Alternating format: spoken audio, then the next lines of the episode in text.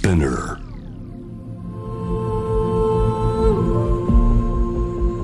J-Wave Innovation World Ella podcast from the next Ella. 小橋健二がナビゲートしていますイノベーションワールドエラー。様々なジャンルのイノベーターをお迎えするトークセッション from the next era。今回お迎えしているのはコミュニティデザイナーの山崎亮さんです。よろしくお願いします。よろしくお願いします。いやー、もう僕ね、あの、個人的にですけど、今あの、コロナ禍で、あの、海外とか全然行けなくなって、でもそのおかげって言ったらちょっと、あれなんですけど、こう日本をこういろいろこう回らせていただく中で、本当にこんな近くにこんだけ素晴らしい自然と地域、コミュニティがあったのかってすごくこう驚かされて、で、改めてやっぱりこの日本の魅力っていうのをね、あの海外の人にももちろんなんですけど、日本に住んでる我々にもやっぱきちんと伝えていきたいなと思ってる中で、まあその山崎さんがやられているお仕事をいろいろ調べさせていただいたら、本当に素晴らしい地域創生だけじゃないですよね。そこの地域のコミュニティも含めて、あの、いろいろやられてて、今日本当にあの、個人的にいろいろお伺いしたいなと思いますし、あの、きっと多分この放送を聞いている、これからの日本を変えてこう、いい意味で変えてこうってしてる人たちにも、すごくこう参考になるんじゃないのかなと思って、今日来ていただきました。よろしくお願いします。はい、よろしくお願いします。はい。あの、山崎さんはね、設計事務所を得て、建築やランドスケープデザインに関するお仕事を展開し、2005年に独立されて、現在代表を務められている、スタジオ L を設立されたそうなんですけど、まずちょっとあの、わからない人もいると思うので、まずコミュニティデザイナーっていうのはどういうお仕事か、お仕事内容をお聞かせいただけますか？はい。あのーまあ、ちょっと分かりにくい言葉ですね。コミュニティデザインっていうと、はい。あの、よく言われるのはですね、山崎がコミュニティをデザインしてるのかって。言われるんですが、は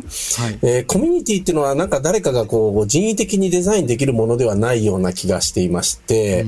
えーその意味では我々がやらせていただいているのはむしろコミュニティの方々と一緒に何かをデザインするっていう行為ですね。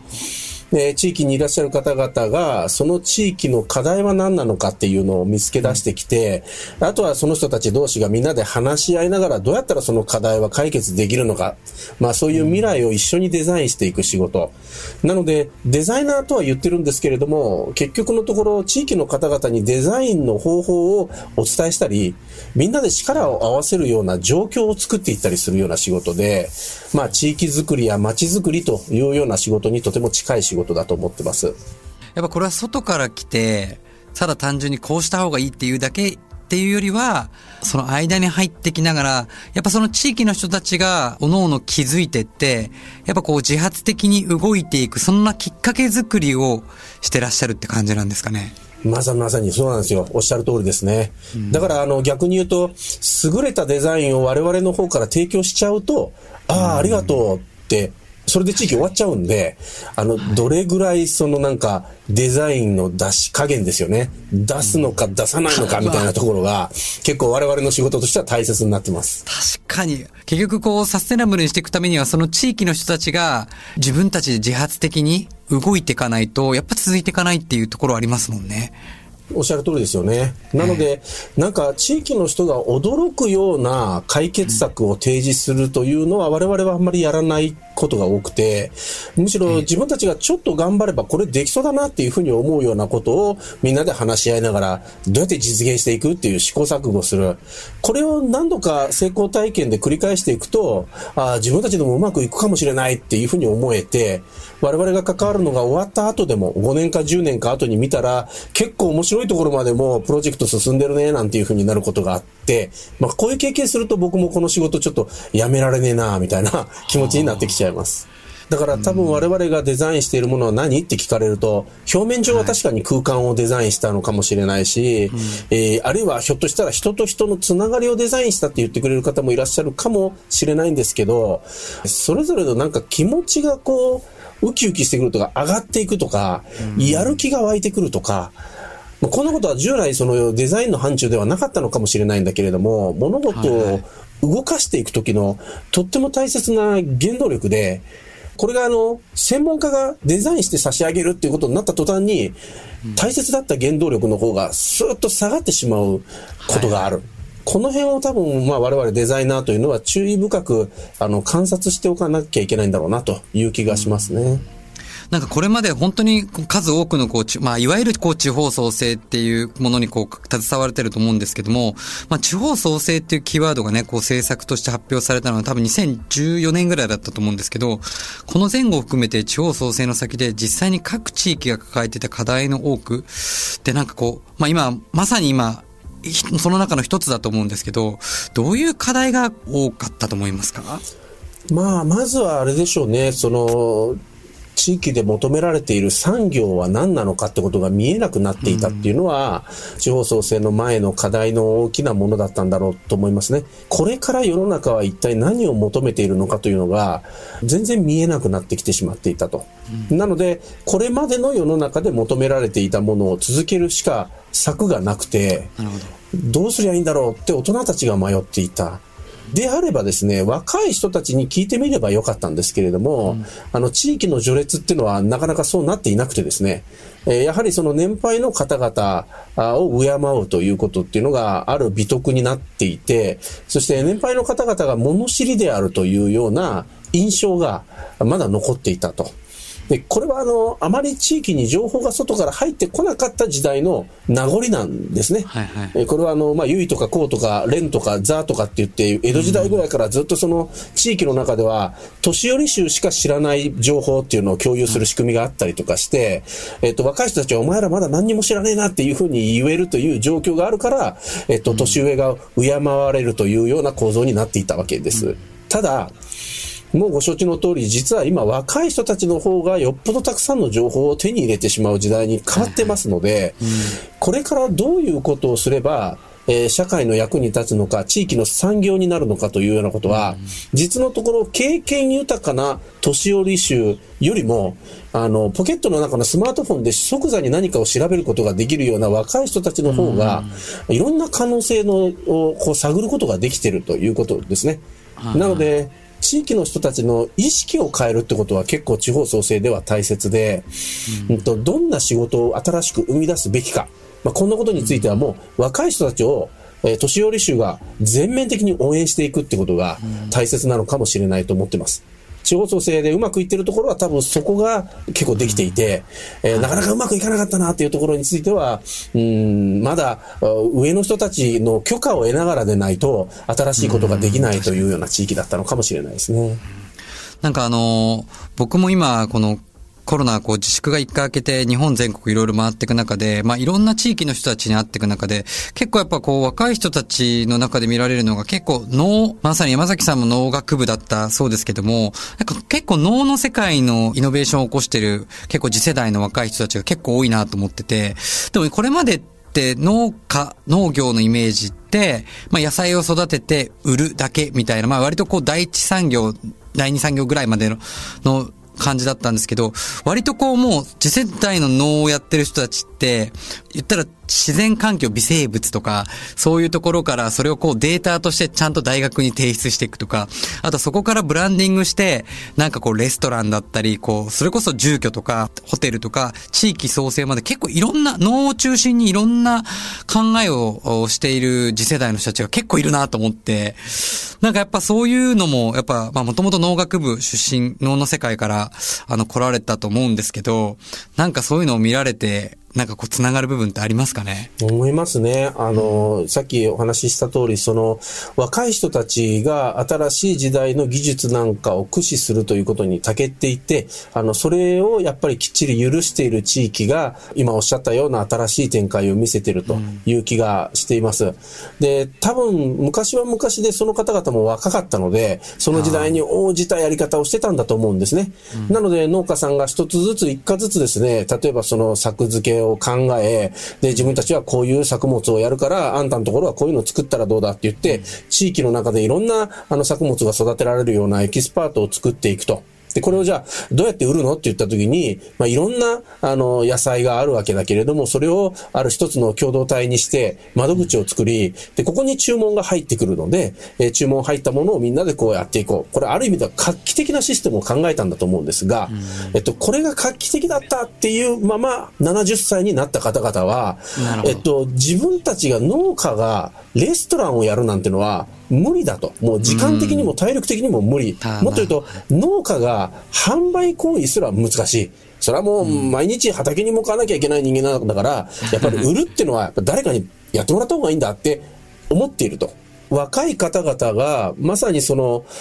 新しい技術を使って、えー、脳に関わる仕事をいろいろと展開できるようになってきた、あというのは、やはりその前の世代の方々が持っていた、あ常識というのとはだいぶ違うこと。をやれるようになってきたということがあると思うんですね。えー、なので自分が作った作物を販売するということも、まあ、クラウドファンディングのように自分を応援してくれる人たちがいたら、えー、毎月ボックスにして、えー、お届けすることができる。だから、資金もちゃんと調達できるし、えー、それから、それぞれの消費者の方々に自分たちが作ったものを記名性を持って、自分の名前を入れて、えー、お届けすることっていうのは、そんなに難しいことじゃないよ、とかですね。そんなことができるっていうことのイメージを膨らますことが可能になったんだと思います。なので、そんなにいろいろとできることがもう見えてきた若い人たちの発想を蓋してしまうような地域だと、ちょっと辛い。うんいう気がしていて、えー、むしろ上の世代の人たちが、自分たちにはわからん。自分たちはもう、あの、窓口一元化して、あの、販売だけやるっていう人たちを雇って、えー、作物を一生懸命作るっていうのが俺らの時のイノベーションだったんだけど、今はどうやら違うらしいねと。あんたたちがやりたいようにやってくれと、僕ら応援するからっていうふうに言っている地域は、うん、新しい取り組みがいろいろと生まれているなという印象がありますね。そういうこう若い世代と昔からいるおじいちゃんおばあちゃんみたいなのの間に入ってコミュニティデザインする時もあるってことですかねありますね。ほとんどが多分そうだと思います。あの、そこの間に情報の断絶があったりするので、独立した立場である、えー、外部の人間が、まあ、ある意味では知らん顔して、ちょっと一緒にやってみたらどうすかなんていうふうに声をかけるっていうのが役立つのかもしれないですね。僕の名前も、あの、小橋、名字も小橋と書いて、小さい橋を架けると書きますので。あの、小さい橋をこうね、いろんな地域も含めて小さい橋を架けていきたいなと、すごく、あの、勉強になるお話です。いい名前ですね。それではこの後もコミュニティデザイナー山崎亮さんとこれからの暮らしについて考えていきます。小橋健二がナビゲートしていますイノベーションワールドエラー。今回はスタジオ L 代表コミュニティデザイナーの山崎亮さんをお迎えしています。さて、まあ、この話はね、こう、避けては通れない話だと思うんですけど、やっぱこう、今年はね、あの、こう、新型コロナウイルスによって、まあ、本当にこう、多くの人のこう価値観っていうのが変化して、まあ、僕自身も、まあ、本当にこう、東京と世界中こう、ぐるぐる回ってる中で、こういうね、コロナになって、イベントとか仕事も全部、こう、中止や延期になって、でもやっぱり改めて、日本を見直す、自分自身も見直すし、そういう機会になってるんですけど、やっぱそんな中でこう都市部からこう地域へのこう移住って考えてる人とかも増えてきてると思うんですけど、そんな中でこう人の流れ、観光を含めてこの移住も含め、まあ、どんな変化がなんかこう起こっていくと思いますか？あのー多分それはテクノロジー、あの技術が支えてくれている面がすごく大きいと思いますね。えっ、と、インターネットのインフラによって離れていても働くことができるんだと。いうことに、うん、えー、多くの方々が気づいた。で、これはその、はい、もうすでに何年か前からそれは可能だったんですけれども、うん、実際にはそのコロナ禍の前は、できるけど、やっちゃダメだよねと思われていたような働き方なのかもしれないんですね。うんはいそれはオンラインで会議に出てもいいでしょってみんな思っていたけど、でも部長とか課長会社に来てんのに、あなた家からでいいのって思って仕方がない、行きましょうってやってた。で、ところが、部長や課長も会社に来ない方がいいし、あなたも来ない方がいいです。なぜならコロナというものが今、感染拡大してるからですって言われたら、あまあみんな、あ、それでいいよねって思えた。だから、この技術という面ではもうすでにできることになっていたものを、え実際にやっていいという許可が下りたというような状態になってんだろうと思います。で、こうなってくると、まあ、長い間、あ地域、えー、まあ、いわゆる都心部、都市部に暮らしている方々が、あまあ、都市部以外の地域に移住をしていこうという流れは、あの、ある程度やっぱり、こう、これからも起きていくことだなというふうに思ってます。で、これを支えてるのは多分、技術面だと思いますね。えー、遠隔地にいても働くことができるというような革新というのが背景にあって、えー、若い人たちはまあ、都心でなくてもいいかもしれないというふうに、えー、判断することができるということになってるんだと思いますね。あの、そういう新しい働き方に対する全体の許可が下りたような、まあ、そんな雰囲気になってきてると思います。でもしそうなるのであればあ、むしろ自分たちはいわゆる都心部ではない場所に住んで、え、遠隔から働かせてほしいというふうに言える人たちが増えてきて、改めてじゃあ本当に自分はどこで暮らしていきたいのか、どこで働いていきたいのかという、そんな新鮮な目で、え、日本全国の地域を眺めることができるようになったんではないかなと思いますね。だから多分、あのー、今、あの、都心部から、あそれぞれ地域に移住しようかなというふうに思っている人たちの流れというのは、一定程度、これからも続いていくだろうというふうに見ています。なんかあの、言葉選ばずに言うと、いい言い訳ができたみたいな 感じもありますよね。なんか僕自身も結構あの、昔から、あの、いろんな場所にいながら、それこそ海の目の前で企画書書いたらめちゃくちゃ早く書けたりとか、いいアイデアが生まれたりとかしたんですけど、やっぱこう、ちょっと日本っていい、良くも悪くも空気で感じちゃって、空気感で、あ、こんななんか海なんかでいちゃいけない、なんかみんながね、オフィスに行ってる中で行っちゃいけないな、みたいな空気でなかなかこう行けなかったりとかしたんですけど、でもなんか海外の人って、なんか僕の先輩なんかもこうハリウッドで働いてる人って、なんかこうハリウッドで編集はしてるんだけど、素材を作ってるところが、例えばスイスだったりとかすると、結構スイスとハリウッドなんで行き来できなかったりとか、海外の中ってこう、例えば都市部みたいに電車ですぐプッポって行ける距離じゃなかったりとかしてるんで、なんか最初から結構割と早いうちからリモートを、なんか当たり前のようにやってるクリエイターとかいたんですよね。で、まあ、僕は割とそういうのを結構早めから見てたんで、まあ本当はこう移動しながらやった方が、気持ちももちろんこうフラットになれるし、なんかいいアイデアとか、まあ本質的な客観的に物事を見ることによって客観的にアイデアが湧くみたいなことはあったんですけど、まあ何分こうね、20世紀っていうのはとにかく生産性を上げていくっていう社会の中で、どうしてもやっぱそういうものっていうのが、まあ本質的に良かろうが、まあ上がやってたら下はできないよねっていう空気感はありましたよね。はい、まさにそうだったと思いますね。それがまあおっしゃる通りいい言い訳ができたということで、はい、あのまあどこで住んでどう働くのかってことを、あの技術面でできるところまでももうやっていいんじゃないかという雰囲気になった。これはもう本当に日本の一極集中っていうのが少し形を変えるきっかけにはなっていってると思います。きっとだからまだちょっと未来は見えないんですけど、あと10年か20年経った時に、完全自動運転車というものが行動を走るようになると、もう一つ何かが変わるような気がしています。それはつまり自分の部屋が常に移動してていいという許可をもらうわけですね。はい、えっと、運転席に人が座っていなくても公道を走ることができるというような交通法に変われば、あベッドがついていて、服が置いてあって、えー、本があってというような部屋が、あ次の目的地に向かって動いている間が生活空間であるということになって、自分の家に戻ってくるというのは、つまりリビングやダイニングと合体するために戻ってくることになるわけですので、えー、明日は東京でとか、明日は九州でって思ったらもう夜のうちにシャワー浴びて、お布団に寝て、えー、朝目が覚めたら福岡にいますというようなことになっていくとすれば、えっと、より働き方は自由度を増すし、より自分がどこにいたいのかというようなことっていうのに自覚的になるだろうなという予想がありますね。これまでって割と自分はどこにいたいかって考えるよりは、やっぱり都市部にいないと働けない、ここにいなければならないっていう、なんかそこにこう気持ちが持ってかれたけど、これからはやっぱりどこにいるか、どこに行くか。そうですね。なんかそこが結構、だからやっぱ本当に自分自身の内側と対話するっていう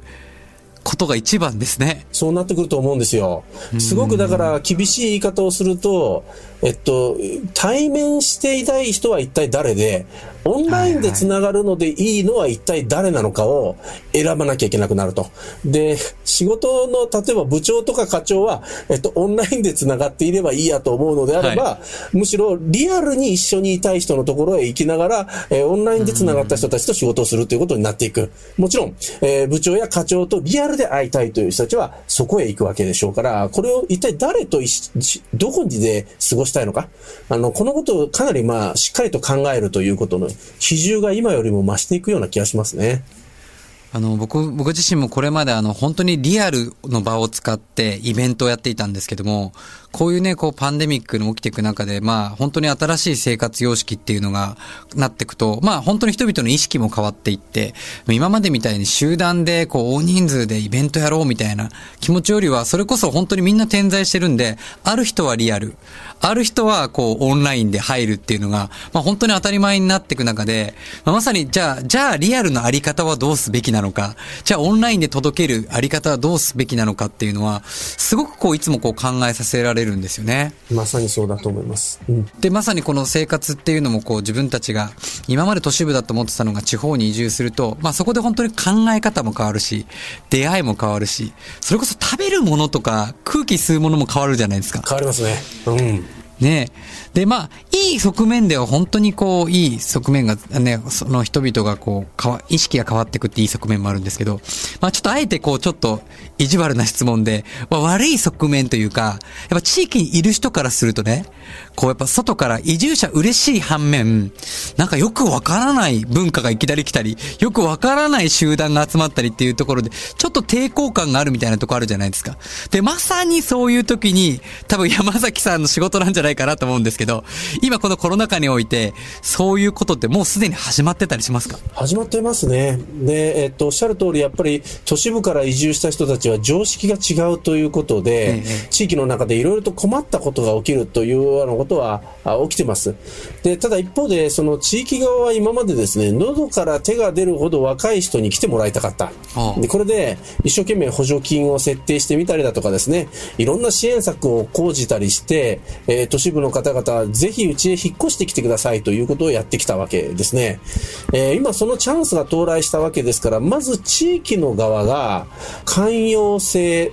えー、なんかいろんなことを許していくような気持ちを高めるっていう努力を、えー、する必要があるだろうなというのが1点ですね。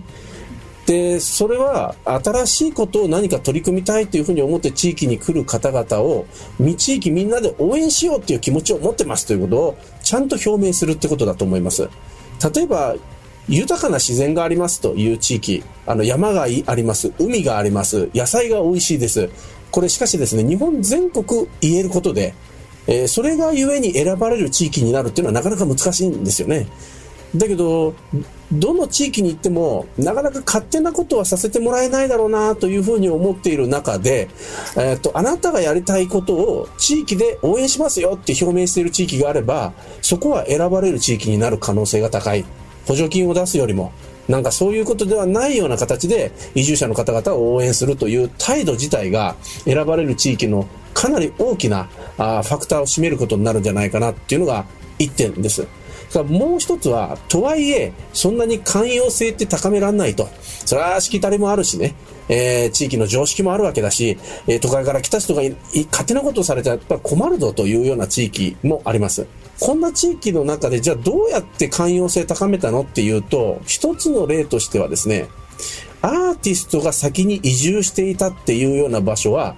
割と寛容性が高まっていることが多いです。それはなぜですか？アーティストはですね、ある意味では自分がこうやりたいっていうふうに思うものを他の人にだ何と言われようと作るんだとかですね。例えば彫刻を作りたいとか、絵を描きたい,、ダンスを踊りたい。と思えば、まあ、周囲の目はある程度は気になるかもしれないんだけれどもそれより表現をするんだということで、えー、熱中することができるので、全国いくつかの拠点でアートアーティストの人たちが集団を作って制作活動で移住した地域というのは、地域の人たちがですね、もうこの10年、20年ぐらいずっとアーティストの行動を見ていて、いろいろとちょっとよくわからないことをし始めたりするんですよ。はいはい、あの、人の土地なのに山の中に勝手に彫刻作り始めるアーティストとかがいて、それはあの、誰かの土地ですよとかっていろいろ怒られながら、ああ、そうでしたかすいませんなんて言ってそれを撤去したりする。で、こういうことをやってる間に、最初のうちは地域の人たちもなんだあんな奴らはって言ってるんだけれども、5年10年経つ間に、まあいろいろと人となりが分かってくる。で、この5年10年経った地域は結構強くてですね、その後今回コロナ禍で移住したいって言って入ってくる人たちは、総じてアーティストが移住した頃よりはおとなしいってみんな思われるんですよ。確かに。うん。あいつらはアーティストよりは礼儀正しいとかって言われるようになるんですね。だ第一世代の方々が地域の寛容性を高めてくれた。みんなをほぐしてくれた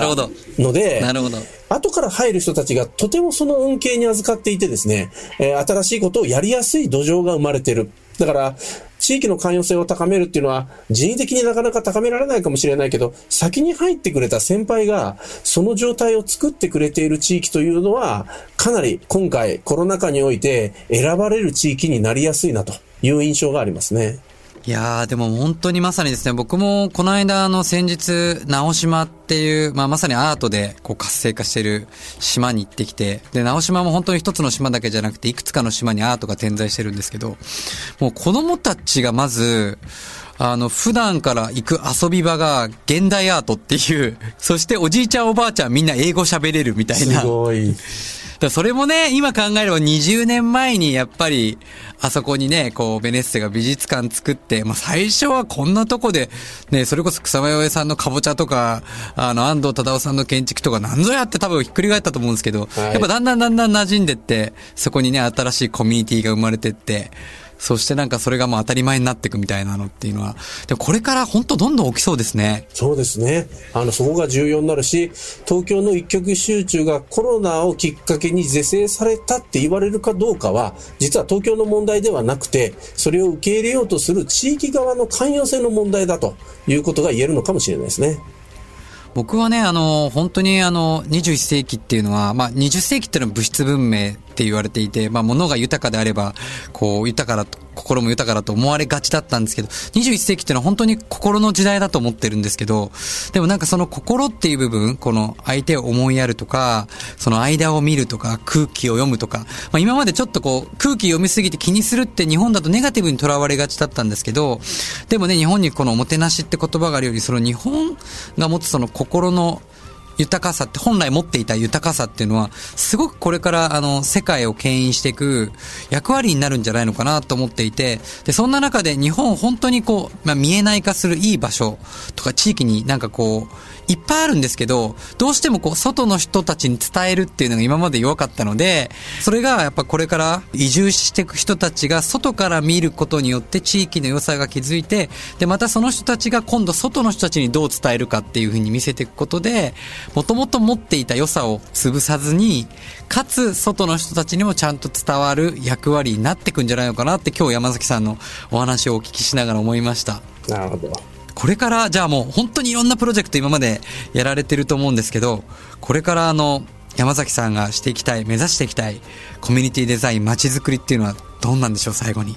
まあそうですね、あの一方では高齢化っていうのがやっぱり相当なあの重みを増してくるだろうと思いますので、まあ、僕も含めてですね段階ジュニアですけれども段階の世代と段階のジュニアの世代があのこれからどんどん高齢者になっていきますからそうなった時病院とか介護施設だけに頼らなくても、あの、地域で、え豊かに暮らしていけるような街づくりっていうのを進めなきゃいけないなと思ってるんですね。その意味では、まあ、あの、安心して徘徊できるような街をどうやって作っていくのか、えというようなことは、コミュニティデザインに携わる人間としても、ちょっとこう見ていかなきゃいけない分野かなというふうに思ってますね。それこそ本当に人が、人が大事ですね。なんか今まで、なんかこう、日本人ってもともとはね、こう、村社会の中でこう、いろいろこう、つながりを持って生きてたんだけど、今都会にいるとなかなかこう、つながらないじゃないですか。隣の人とかね、人と喋ったりもしないし。でもまあ、これが本当にまた地域で、本当にみんなが仲間であり、同じ人間でありっていう、同じ生き物だってなっていけばね、支え合うっていう、助け合うっていうのが当たり前になっていくと、そういう社会、未来っていうのが、また再び復活してくるのかなって。うん認知症になってね、なかなか自分の帰る家がわからなくなって、まあ、徘徊と呼ばれていても、あの、地域の方々がね、みんな顔見知りだったら、あどどうしたの？帰るの？とかって言って、連れて帰ってくれることになると。でもこれが地域顔見知りじゃなく声かける関係がなかったら、えー、捜索願いが出て、警察の方々が動いてというようなことになっていきますので、あの、日本全国がそんなことになっちゃうと、本当に警察の方々も手に負えないことになりますし、介護医療関係者だけで解決できる問題じゃなくなると思いますのでね、えー、まあ本当にちょっとしたことかもしれませんが、あの、地域の方々同士のつなながりっていうのがあずっと維持しているという状態自体が救ってくれるあの地域課題というのはかなりありそうだなというふうに思ってますね。はい。今日本当にもうあの、ためになるお話、あの、ありがとうございました。僕もね、本当にこれからあの、日本の魅力を世界の人たちにも伝えていきたいなと思いますので、まあ、また本当にぜひ、あの、いろいろ、あの、お話をお伺いさせていただきたいですし、ぜひ何か、あの、一緒にプロジェクトもご一緒できたら嬉しいです。はい。ぜひぜひよろしくお願いします。はい。よろしくお願いします。今日はありがとうございました。ありがとうございました。from the next era。今回はコミュニティデザイナー山崎亮さんをお迎えしました。ありがとうございました。ありがとうございました。